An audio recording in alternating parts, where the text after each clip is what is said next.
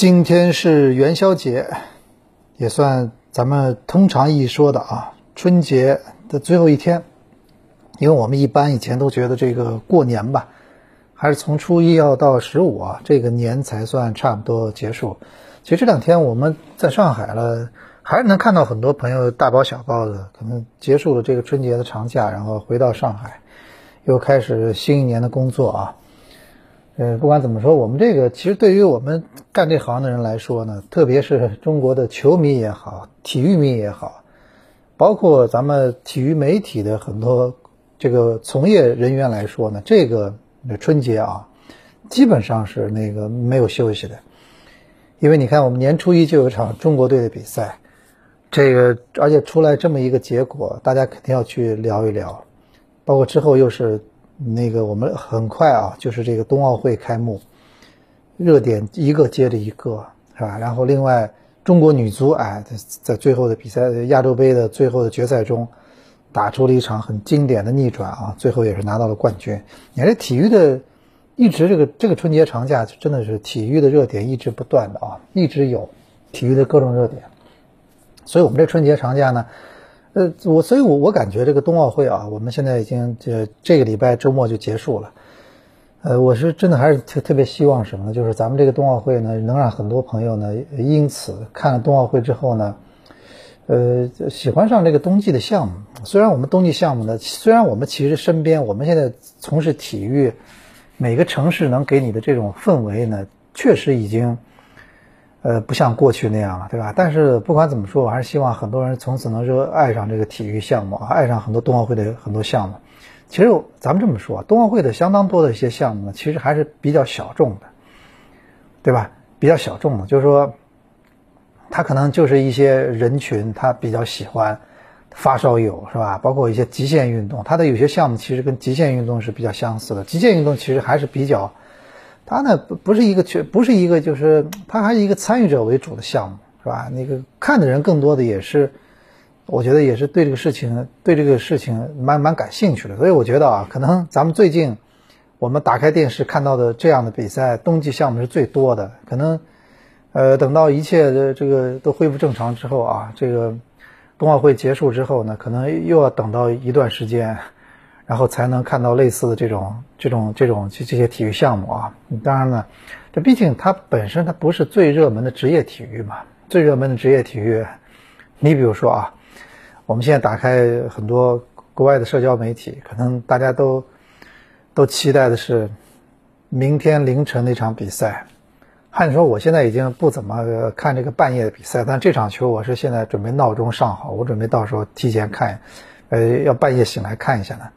我们都知道这个大巴黎对皇马的欧冠比赛，这个还是有很多很多大家关注的话题的啊。这个大巴黎和皇马的欧冠八分之一比赛，欧冠的比赛，因为现在看来欧冠的比赛确实，这个俱乐部之间的比赛，现在看来最刺激的、最经典的可能就是欧冠。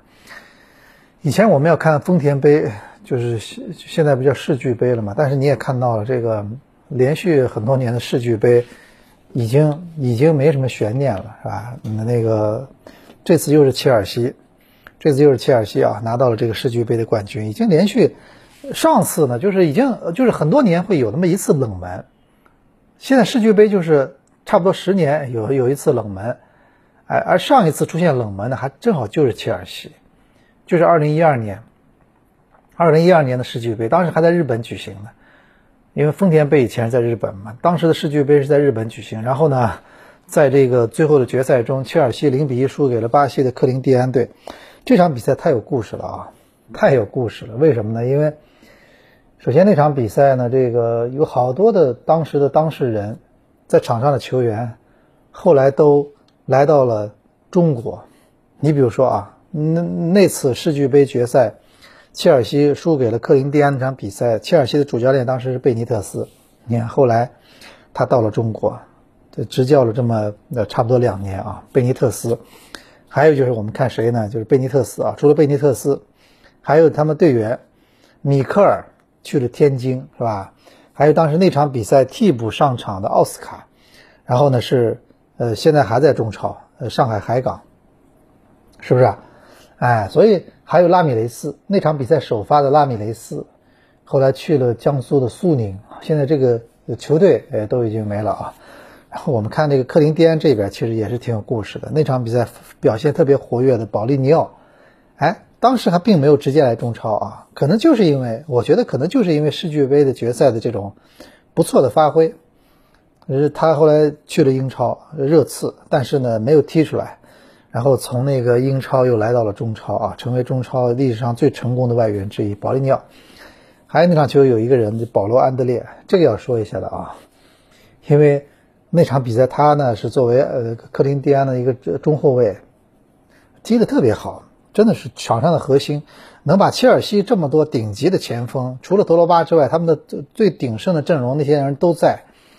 踢的没没脾气，没嗯，真的被防的没脾气啊！就这么一个这么顶级的中后卫，保罗·安德烈，巴西的，两年之后，其应该准确的说是应该应该是一年之后吧，他是二零一三年年底来到中超的，到了中超加盟上海申花，二零一四赛季就是呃那个绿地接手之后的第一个赛季，这么好一个中后卫啊，在这个中超申花踢的那个赛季真的很不好。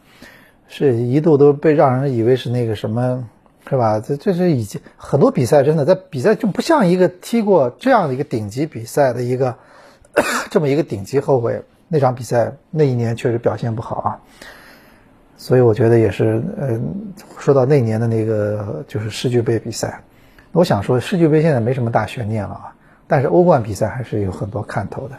八分之一球队这个俱乐部之间的对抗啊。那么是冬奥会之后，可能我们还是回到这种体育的日常。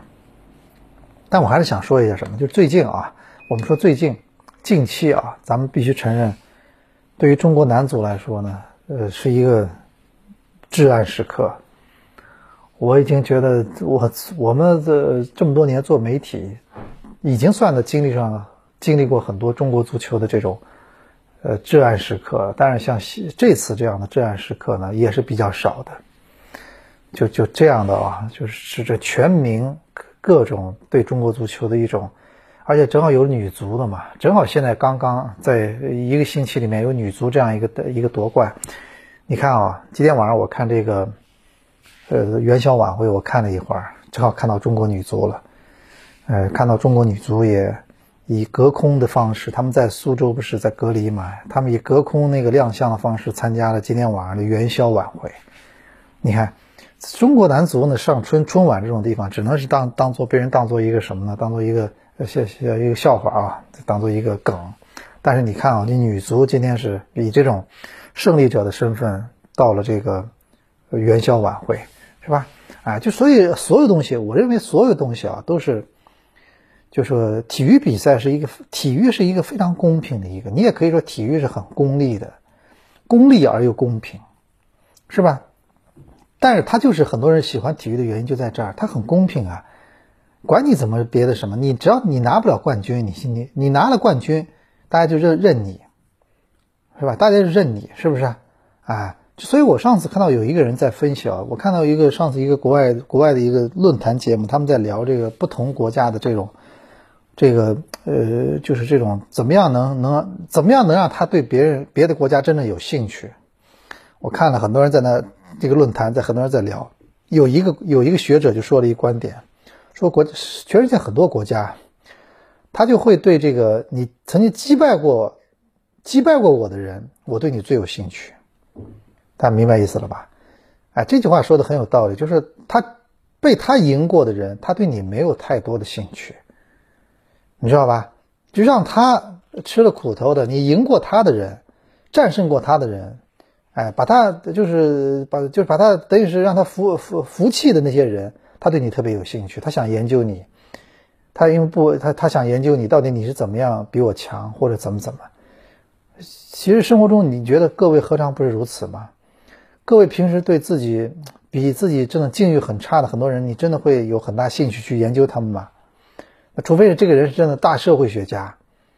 真的是那种对社会有巨大的责任感的这种这种人，他们可能会往下看，他们会研究一下，有些人确实生活的怎么样，他们有这种，有这种就是这种认为自己是有这责任的，有这个义务的。但是大多数人，他都会看着比自己强的人，他对这样的人更有兴趣。你说是不是？他对这样的人更有兴趣，然后他觉得也想研究你们，我怎么样可以变得像你这样？你说是不是？就像我们说这次奥运会，这个谷爱凌呢，就是这一个礼拜大火，是吧？今天又是一个比赛，差点，呃，那个呃，当今天的比赛能拿到银牌就相当不错了，因为对手跳的也也也很不错啊。所以我想说嘛，你看，这次大家就是开都开始研究谷爱凌。所有东西放在放大镜下研究，为什么呢？也觉得她这么十八岁就就这么成功，这么多广告，然后自己又是奥运冠军，同时又是斯坦福大学，就是这就是这这不是五边形战士了？觉得好像确实是这为什么？在大家开始研究他，就想找到原因，是不是？这研研究嘛？因为确实他因为，所以我们一般人就会对这样的我们会去研究他们。很多国家也是一样，国家其实跟。所以足球比赛、体育比赛有时候就是一个呃丛林法则的一种，它就是丛林法则的一种，就是在比赛场上的一种比较比较好的一种体现。它不是一个很负面的体现。那丛林法则在宇宙里面是很暗黑黑暗的，我们都知道黑暗丛林法则。我最近啊，我我我推荐你们，我是经常跟大家说，我说我们啊，因为我有次看到这个东西，我有次看到一个呃，我有我有次看到一个就是一个文章嘛，他说这个。德国的一些俱乐部啊，他们有时候会，呃，会组织球员看这种类似这种自纪录片的这种画面。我曾经看到过德国的很多俱乐部，他给球员看这个，就是那个就是叫什么国家地理频道的很多关于动物的纪录片。他给专门给那运动员看这个动物捕猎的时候那种画面，其实很残酷、很血腥的，你知道吗？人和人，我赢了你，我也不会把你吃了嘛。但是动物你知道吧？每天都在进行比赛，这个比赛真的是真正的你死我活，非常血腥的。所以他们德国有些俱乐部，他们会教练会给球员看这个，培养他们什么呢？让他们知道，我觉得是培养他们的这种兽这种动物兽性。就在比赛中，你要知道，虽然我们不至于去像那么残酷，但是你知道这比赛里面也是要比对方更更加的有这种欲望或者怎么才有可能获得胜利，是不是？哎，他可能为了激发这个，但是我跟你说，我有时候啊，你们我推荐你们有时候看看这个 C C C T V 九的纪录片，特别是有些他们呃 B B C 什么可能也拍的这种，就是我上次看到有个七个星球什么什么，它就全是它的它的动物的纪录片，我看来全是捕猎有关，全是跟捕猎有关，他基本上讲的动物全是讲讲你讲他怎么样怎么样捕猎，怎么样生存，你知道吧？我看到有一个啊，就是我给大家随便讲几个。有一个我看有一个有一个纪录片讲的什么呢？我前两天正好电视上看到，就 CCTV 九，就是有一种蛇，有一种蛇啊，蟒蛇什么的，它能进化出一种什么功能？它具备有一个功能，太太神奇了，就是它那尾巴，它的尾巴就是就可以完全像一个蜘蛛一样的，就它的尾巴就是完全就是一个蜘蛛，远看就是一个一只蜘蛛。对它来说，这个作用什么呢？它就躲在那个山洞，就是就悬崖悬崖那个墙悬崖那个峭壁上那个山洞里面，它的身颜色也跟周围的岩石是一样的。它躲在那儿，然后把自己尾巴伸出去，就假装呢爬了一个蜘蛛，骗什么呢？就当做诱饵，骗那些路过的鸟。有时候候鸟不是迁徙了什么的要飞到这地方嘛，然后他们会，他会他会鸟会捕食，以为这是一个。以为这是一个那个蜘蛛，所以来捕食，然后他等他来来来上钩的时候，啪，这个蟒蛇过来一口就把这鸟吃了。但是他不吃不行，为啥呢？因为这个地方他们说每年就等着这个这些鸟飞过来的时候，它们可能能补充点蛋白质。平时大多数时候它们没有没有猎物，就我它不捕食，它自己都得死。自然自然界是很残酷的，这是一个，它居然能能有这种伪装功能。我我看到这个拍的也也很，而且。当时成功捕猎了，成功了，但是同时也有失败的时候啊，是吧？另外，我看到有一个，就什么呢？也是这个系列里面有一集，他讲一个什么呢？他讲一个，好像是一个，我看是一个，哎，美洲狮也不是什么的，好像这个是类似这种这种猎豹也不什么，它一个雌的，然后它呢正好养了三个小小小的那个美洲豹什么的。然后他们每个美洲豹还还还有不同的，就是你的势力范围，所以你知道，猫科动物是很有自己势力范围，它不停的到处撒尿什么，它可能就是确定自己的势力范围。它有自己势力范围，就是你你可以到，你不能到它地方上去捕猎，很危险的。然后这个这个那个这个母母的这个狮子啊，母的豹子什么的，这美洲狮、美洲豹、美洲狮我忘了啊，它它必须要给这三个小的要帮他们捕猎，帮他们呃提供点这个猎物。然后他其实已经受伤了，我看他腿上已经捕猎受了个大伤，但是他也得出去捕猎，还冒险到了那个那个就是另外一一个他们的一个一个就是这个美洲狮美洲豹的这个领地里面，冒险去捕，终于成功捕猎了一只，对吧？那个动物其实它也是，它没办法，它可能也它就是，它如果你你知道吗？就所以你咱们看着看画面，觉得有它也好好的，也没招你惹你，你把人家吃了，但是它不吃它。它的三个小小小那个小小豹子就得饿死，是吧？它捕猎，其实捕猎呢，就是真的是真的也是啊。它捕好之后，它把它拖了一公里，把它拖回去，把那个巨大的动物的尸体要拖回去，哎，终于算拖回去了，真的精疲力尽。所以你看动物界，你就觉得什么呢？就是它它活动物活得很真实，它就是每天早上起来就是我不是成为猎物，就是我那个，而且我我不这样，我要么就是你你饿死，要么就我饿死。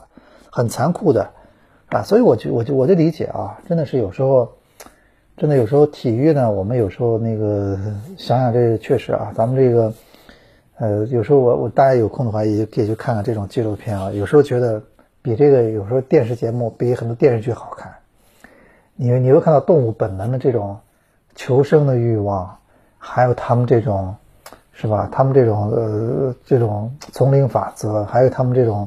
很残酷的很多东西，有时候想想，其实这个世界也差不多，只不过人呢，就是现在大家都啊，有一些很多东西去约束人啊，去约束人的行为，就不可能做的这么赤裸裸。但是你看人人人人类世界吧，这么多年不从来，其实有时候也是弱肉强食呀，你不觉得吗？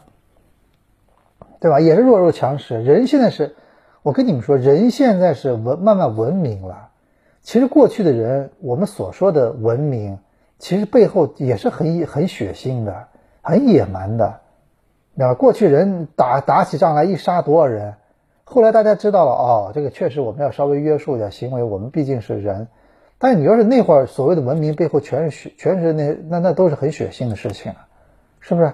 那现在大家都啊，这都知道了很多事情，我不能把这事情做的做的太过分了啊！你你说以前我看了一些。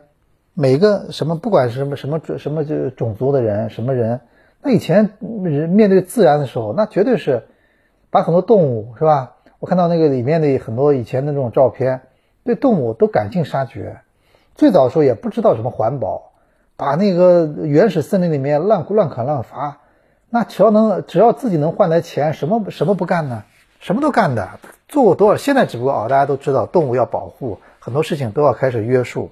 是不是？我觉得人现在啊，一方面科技给人的能力越来越大，但同时呢，人现在约束，大家都知道要约束，互相约束，是吧？哎，这个，所以我觉得这个世界现在就是这样啊。但哪有一天是不是遇到一两个疯子，把这世界又推回到一种什么样的状况？你看当年不就是嘛？你二战、一战都是这种人，也都是文明的时候，忽然来这么一下，谁都会冲动的嘛，对吧？所以我们也是希望啊，我们也是期待我们这代人。还是能能一直感受世界的和平啊，那多看看冬奥会，多看看世界杯，而不是的呃看什么打仗。这个战这真实的战争和可跟你游戏里的战争不一样啊。当然最近呢，我们不是 也看嘛，这个奥运会结束后，另外一个世界热点就是这个乌克兰俄罗斯这个，我们也会关注啊，到底会怎么样，谁都不知道，是吧？那最近很多投资市场其实也都大家都没有安全感，那还是因为这个这个。这些是国际的一些事情，还是有关系的，是吧？你想想看，它真的这个，你要说大家所有所有东西有价值的前提是，这现在还还是有一个文明的秩序。真的要开始进入一种状态后，那你说还有什么什么投资了？你什么房子一炮给你一个炮弹过来，你这个房子整个就没了。你还还房子什么一平米多少钱？什么还有意义吗？对不对？战争现在的战争的破坏力可大的要死。你告诉我，叙利亚很多地方被打成那样的地方，还有什么还有什么楼市吗？还有什么限购吗？你根本用不着吧？那地方房子敢买那地方房子的人，那真的胆子很大。那还有什么，对吧？所以很多地方就是，所以我觉得有时候这个很多东西看上去好像什么所谓的不动产，其实包括很多啊事情，看上去好像是我们觉得没有问题，其实都很脆弱，是吧？人人，我觉得啊，人你可以算这么多年，人类真的没有战争的才才几年，对吧？所以我们也希望啊，我们这代人不要经历这样的。我们也我们的经历已经挺丰富了，就是我们这一代人呢，哪怕下一代人，他经历的这世界，当然了，我我认为啊，就是任何时候我们还是不能因为有了新的东西和所有，你比如说现在我还是那句话啊，我觉得虽然现在手机、电脑可以帮你干很多事情，但是我们还是，毕竟我们是一个的动物嘛，我们是一个实，我们是我们不是虚拟的人物，我们是实打实的出现在美人面前的一个人。所以我觉得我们还是要多多出去啊，还是大家还是要出去，还是要感受真实的世界。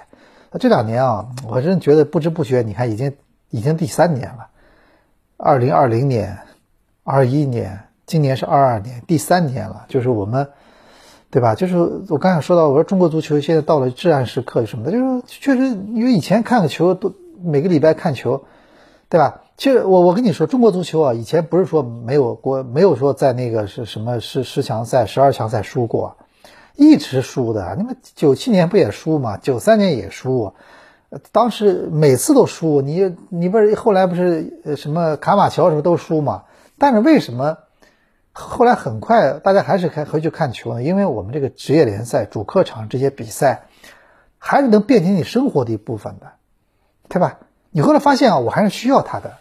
他他哪怕他水平再差，我周末还是需要去球场，我感受一下这种氛围的，我需要的，对不对？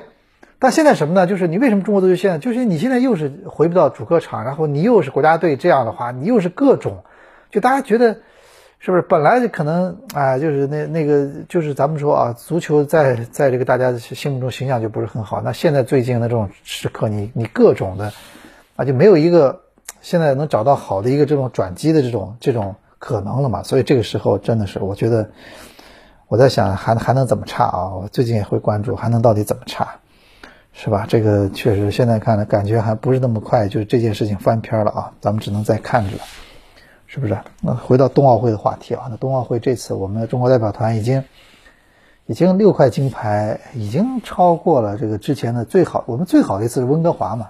温哥华是吧？这次已经超过了，而且。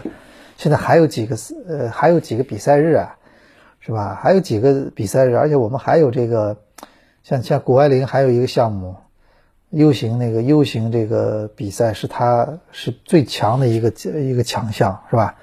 啊，那我觉得这个咱们还还看看到底最后我们能停留在什么一个程度啊？对吧？当然，我我在本期节目一开始我也说过了，我还是最希望呢。比如今天我看新闻还看到说，最近要开始监督什么，监督那个大家这个到底这个呃就是呃双减啊，到底会减的怎么样？说明说白了还是我们还是希望把时间更多的抽出来，能让我们去那个去这个去这个感受体育，参与体育项目，这其实才是最终的一个核心的目的，对不对？啊，因为年轻人。你看体一个奥运会都是年轻人参加吧，都是十八九岁、二十多岁、三十多岁已经了不得了，基本都是年轻人。运动体育活动，老了以后玩玩的那归玩，但是一般体育还是一个最适合青少年去去做的事情，是吧？我还是希望我们这个利用这次的这个冬奥会，能把大家这个体育的这个氛围啊，能再提升一下，而不仅仅是我们这个。就是是吧？就是光是大家就是网络的一个大家都围观啊，然后去各种关注，然后但是之后呢，可能还是该干嘛干嘛。你比如说我，我就说啊，上次咱们东京奥运会，我们中国乒乓球队其实真的打了几场比赛非常非常好，有有很多比赛大家出来很多明星，大家都非常认可的。但是问题是，这奥运会东京奥运会之后，我不知道是不是。是不是很多人又很多人会去打乒乓球，对吧？啊，其实我们那会儿，我觉得咱们那我我觉得我们那会儿真真的国球就是国球，随便谁都会会会两拍子，是吧？啊，这个觉得很而且会上瘾的，会经常打到天黑的，会上瘾的。现在呢，好像感觉就是的确啊，现在一个是没有那么多方便的场所了，这个也是很重要的哎呀，现在场所，你说现在场所，其实现在我们很多地方的体育健健身设施啊，其实跟大多数人年轻人呢没有直接的关系。你比如说我们楼下这个是外面也是有这个健身，这个什么一些，我觉得更适合老年人吧。那个扭扭腰、拉一拉，对吧？或者有健身步道啊，可以跑步。但是跑步它只是一个怎么说呢？啥？它它是很很单纯的一个体育锻炼。你你知道我你知道我我就这么说，为什么大家发明了那么多体育项目啊？我觉得还有一个目的就是什么呢？就他他的目的就是还有还有一个原因就是他不想把体育变得这么简单，那否则体育就变成了也也田径是吧？就游泳、跑步，就就变成了这两件事情了嘛。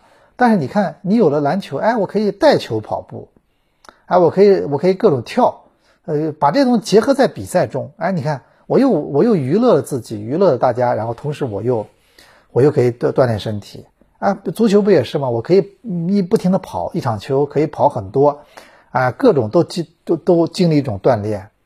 乒乓球也是，羽毛球、网球，所有的项目其实都是，包括我们说滑冰什么的，这些项目都是对肌肉的各种要要去用它或者怎么，是不是？啊，所以我觉得咱们这个很少，我还是希望我们这个。现在当然很难了嘛！现在因为你也你你也知道，这个我们这个城市里面寸土寸金啊，上海市中心一块地，你想想看，我们就说随便哪个小体育场，这一块地如果拍卖的话，得多少亿，得多少亿呀！而且给你修个球场，又不不挣钱，是吧？然后那什么，那你说，当然很多人不是。不会这么不会这么做嘛？但是问题是我们现在看到了这个体育这个氛围，我们是确实是非常需要的，是吧？大家也看到体育真的一件件非常好的事情。这次冬奥会咱们都看到了，哎，你看很多项目我们一开始不太懂，懂了之后呢，看了之后觉得这个东西真的挺好玩的，是吧？自己想去尝，但当然我跟你说，这学学起来并不容易。我坦率的说，我我自己滑过冰，我知道的，就简单的一个滑雪啊。我跟你说，你要刚你要不会的人，你滑雪，你第一次上去的话，那真的摔得很厉害了。而且你不敢稍微有点速度的话，你都不知道怎么刹车的。真的，那个这那个下去下去真的是也是挺吓人的，你知道吧？所以我们说嘛，滑不是很多人都是滑雪的镜头是骨科嘛，对不对？真是这样的。那个那个，这不是这这倒真的不是开玩笑。你看那几个，咱们说中国这次最好那几个拿了金牌的几个。雪上项目的运动员，我们不是冰上项目，雪上运动啊，啊，谷爱凌呢，还有最近拿金牌的这几位，你看他们全部都骨骨折过，都骨折过，是吧？呃，这这谷爱凌锁骨断过，然后什么手手指头断过，那个今天拿金牌那个就是这个小栓子，也是也也是上的骨折过，还另外昨天那个中国那选手，那个那个女那个四就是四届奥运会的老将。两个半月板都摘除了，很多人不要说哎，韦德，很多人昨天给我朋友给我留言说那个 NBA 的韦德韦德也摘除了，但问题是我们都知道，韦德这个半月板摘除了，对他状态对他的身体是有影响的呀，他不摘可能更强嘛。我们都知道韦德他不摘，他如果没有这个膝盖手术，他他会更强，是不是？所以说嘛，这运动其实都是有风，这都是都是很有风险的，都都是勇敢者的游戏。是不是啊？所以我们也是那个啊，咱们也是那个觉得奥运会，我们我们也希望奥运会之后呢，大家很多人有条件的话，能能去参与一下这个啊。当然说到这个，最近我们上海，我还是希望咱们最近天气能好一点啊。这个看了北京这个冬奥会，觉得这有几天除了下雪那天，其他天天气确实不错啊，晴天比较多。上海最近已经下了好几天雨了，听说从明天开始又要下。又要下一个礼拜雨啊！这个确实冬天下雨了，所以我这我就我就是我就跟你说，我冬天下雨啊，像我有些鞋，有时候我我坦率的说，我买了有些白色的鞋什么，我就不想穿。下雨天外面穿鞋一趟回来，这鞋就废掉了，是不是？所以，而且衣服也是，下雨天哎，就是尤其冬天这个下雨啊，这又冷又干嘛，人跑步也不想跑，有时候家里面开空调或者办公室开空调，哪里也不想去了。所以我们还是希望啊，我们还是希望这个天气能好点，春早点春暖花开，是吧？早点能去那个现场看球去啊。那么以上就是咱们正月十五今天的那个一言既出的全部内容。我们下礼拜，哎，我们下礼拜再见。就像这首歌唱的一样啊，我们希望快点能出现一个晴天，是吧？那么下礼拜我们同一时间再见。